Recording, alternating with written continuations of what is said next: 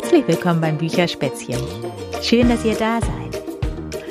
Ihr habt doch bestimmt schon mal Störche gesehen. Diese großen, so ganz schlanken Vögel mit ihren roten, langen Beinen und dem roten, langen Schnabel, oder? Habt ihr euch vielleicht auch schon mal gefragt, warum die jetzt im Winter nicht zu sehen sind? Das hat sich schon mal jemand anders gefragt und hat deshalb ein Buch geschrieben. Und dieses Buch heißt Was macht der Storch im Winter? Und aus diesem Buch möchte ich euch jetzt vorlesen. Ich wünsche euch dabei schon mal jetzt ganz viel Spaß. Macht es euch gemütlich. Und die Hauptfigur in dieser Geschichte ist ein Storch, ein Jungstorch, und der heißt Anton. So, seid ihr bereit? Dann geht es jetzt los mit Was macht der Storch im Winter? Die Bäume sind kahl, es weht ein eisiger Wind. Der Boden ist gefroren und es liegt Schnee. Du ziehst dir warme Schuhe an, wenn du nach draußen gehst, und eine dicke Jacke, vielleicht auch Mütze, Schal und Handschuhe. Aber was macht ein Storch wie Anton, wenn es kalt wird? Frieren muss er nicht, sein warmes Federkleid schützt ihn gut. Doch Anton hat im Winter ein anderes Problem. Er findet bei uns nichts zu fressen. Wie alle Störche frisst Anton gern Regenwürmer, Heuschrecken, Mäuse, Schlangen und Frösche. Aber im Winter sind all diese Tiere verschwunden.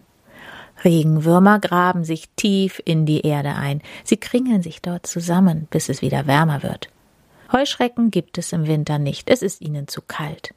Mäuse kommen bis zum Frühling nur selten aus ihren Erdgängen heraus. Für den Winter haben sie Vorräte gesammelt.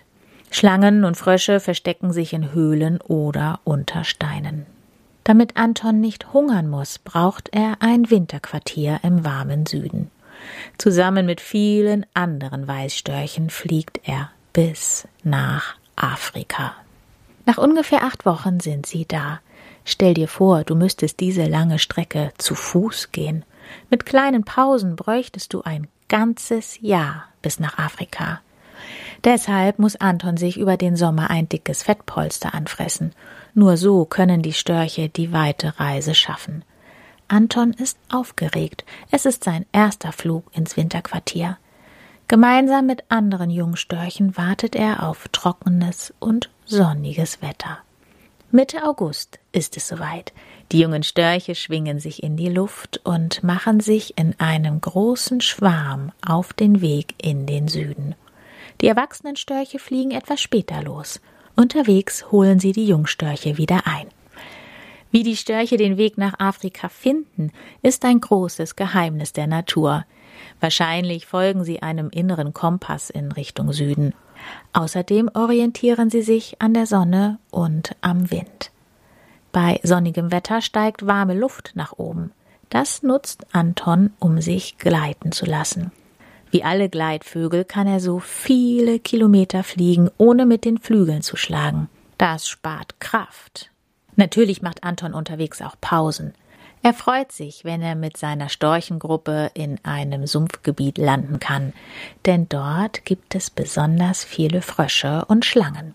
Die Störche fressen sich satt und ruhen sich aus. Eigentlich könnten sie hier bleiben, denn Futter gibt es genug. Doch jeden Tag treffen mehr Störche ein.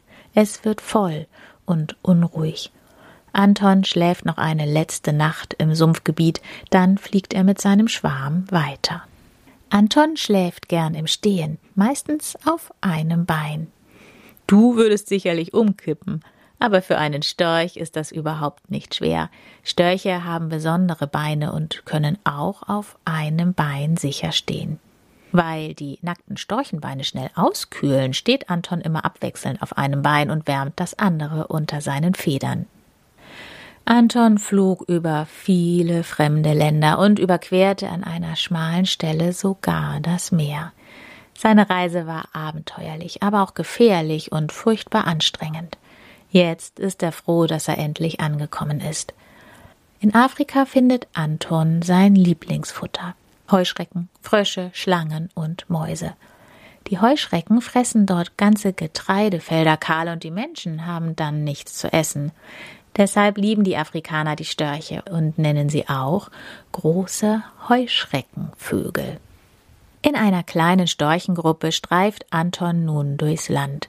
Es gibt nur wenige Wasserstellen, an denen die Tiere trinken können.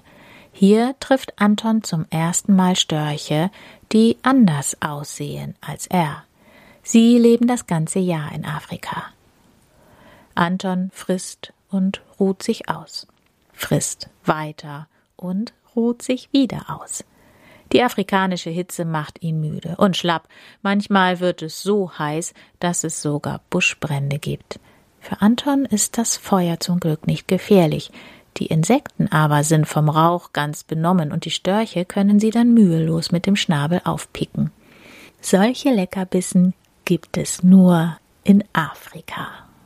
Wenn der Winter vorbei ist, wollen die erwachsenen Störche brüten und Storchenkinder großziehen.